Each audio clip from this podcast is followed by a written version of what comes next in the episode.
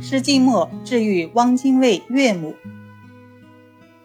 二十世纪二十年代，西学东渐，当时的政府对中医颇为排斥，政府没有设置任何管理中医的机构，也没有公立的中医学府和研究机构。更有甚者，中医开业不是向卫生部门注册立案，而是要到警察局立案。对此，施季末忧心忡忡。一九二八年，南京国民政府扬言要废止中医。一九二九年，于云秀率先发难，提出了废止就医以扫除医事卫生之障碍案。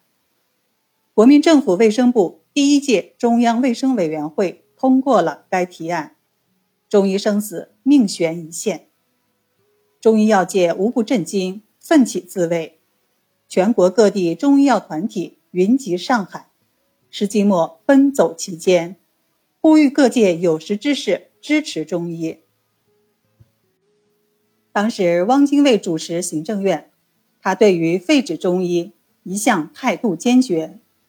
然而人算不如天算，在节骨眼上，汪精卫的岳母患了痢疾。便请西医治疗，腹泻不已，越治越糟，行将无望。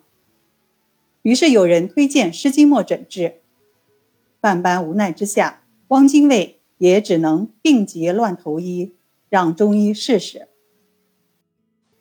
施金墨望闻问切，沉着冷静，诊脉时说出患者的症状情形，美言必中。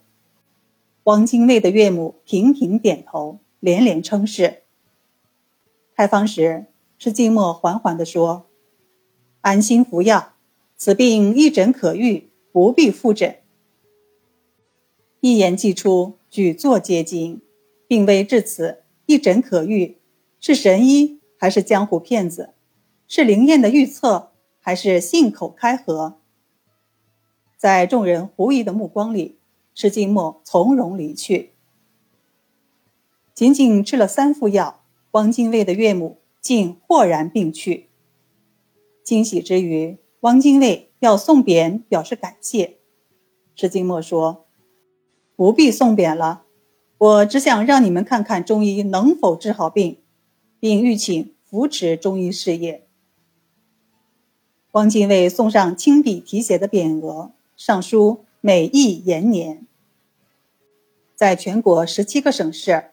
二百多个团体的集体请愿下，废止中医之说终于破产，中医以实际疗效赢得了生存的权利。